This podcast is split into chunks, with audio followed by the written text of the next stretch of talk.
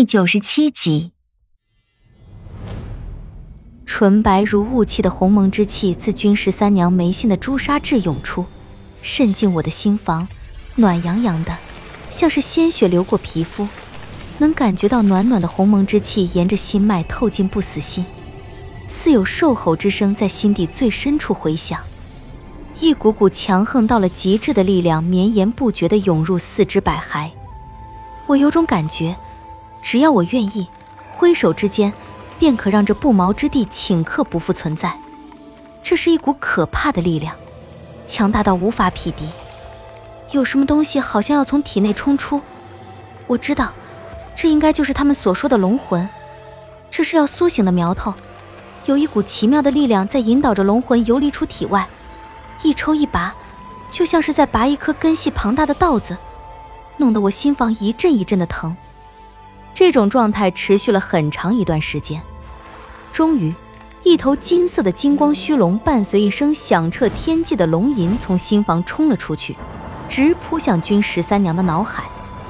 刹那间，脑子一片混沌，在我和他之间，一个幽蓝色的漩涡逐渐成型，漩涡中心是一个绿色的圆洞，像是连接到了一个虚无之境。丝丝绿芒被漩涡吸扯进深绿色的圆洞之中，消弭无形。这应该就是君十三娘所说的幻瞳之眼了。神思游离出体外，像是被拉进了虚无之境，脑海里一片黑暗，像是跌进了墨汁里，什么也看不见。面前的幻瞳之眼中间的深绿色圆洞也随着脑海里的景致变换，变成了如墨的黑。神思游离于这片虚无之境，眼里脑里全是无尽的黑暗。我就像是一颗种子，被埋在深深的地底，等着一日破壳而出，长出茂密的枝桠。无尽的黑暗之中，忽然响起一片笑声，似是有人在追逐嬉闹，而周边的黑暗也在这笑声之下，像是一汪平静的湖水中被投进了一块石子，一波一波的化开。变得有了画面和色彩，烟笼古树，绿草连天。因我和君十三娘神思相通，我几乎念头一动便知这是何处，是他当初还是一棵树时生长的地方——昆州须弥山，而时间竟是在距今三百年以前。这记忆竟如此遥远。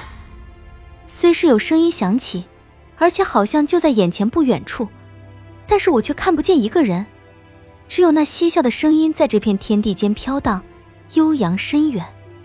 透过君十三娘的神思，我才明白过来，这是他刚有意识不久，现在他只有极其微弱的感官，只有触觉、听觉以及微弱的意识，他看不见眼前的东西。既然他看不见，那我也自然是看不见。虽不能看见，但可以听见。而且听得清楚，是一男一女的声音。这声音清纯稚嫩，这对男女岁数应该不大。男的唤女的十三娘，女的唤男的莫康。须弥山下有个庄子，因庄中居民都以君姓，因而也称君家庄。但是莫康并非君姓，是外族人，是随阿爹逃难到的此处。神思所处的空间距离我们太过遥远，那时候的人生存下去很艰难。须弥山与世隔绝，是个世外之地。山顶这棵无忧树极其巨大，庄中人将这棵无忧树奉作神树，族中长势严禁任何族人攀爬，连摘一片树叶都会受到责罚，而且未经族中允许，都不可接近这棵无忧树。只因今日族人们要在无忧树下祭天以求生存，他们才有机会来此。祭天是件神圣的事，莫康并非族中人，本没有这样的机会。但因他阿爹这些年在族中一直都很忠诚，而且每一次外出打猎都能带回比一般人更多的猎物，养活了很多的本族人，有不小的本领，很得族中长老赏识。因此才破例让他们这家外族人参加这一次祭天大典。因为莫康并非本族族人，所以不论多么努力的去融入这个族群，都会受到排挤。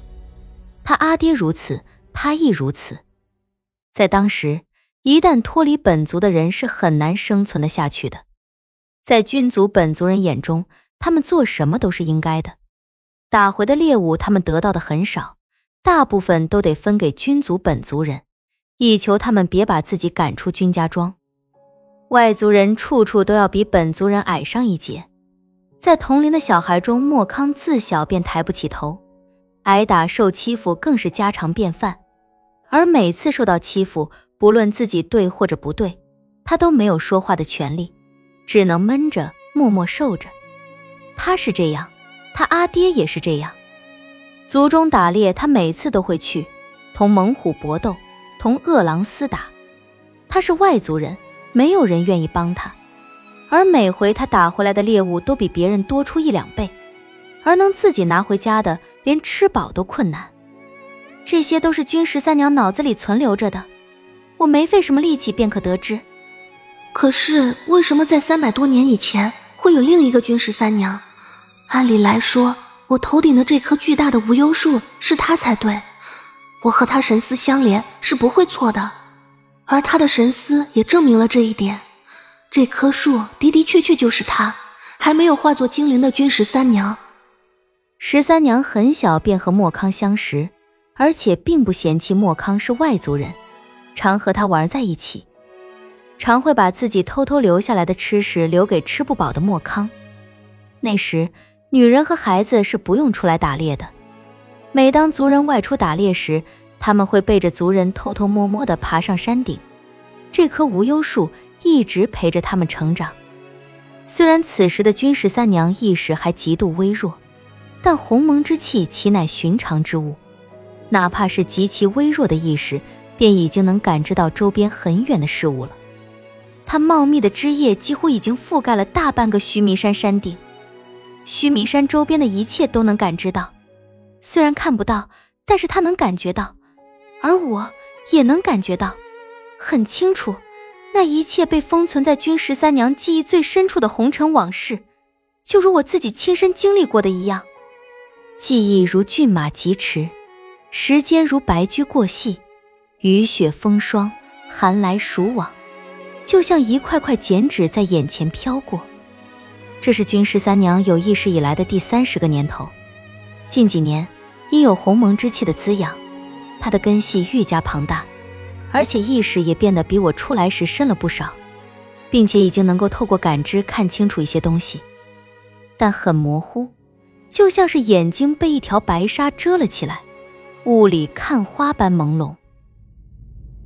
这一年深秋，莫康阿爹在打猎时为猛虎所食，不见尸骸，仅存一只骨毛，而他也接任了阿爹的猎手生活。日日为族人狩猎，他是天生的好手，每回出猎都能带回比他阿爹更多的猎物，身手在族中已是无人能敌。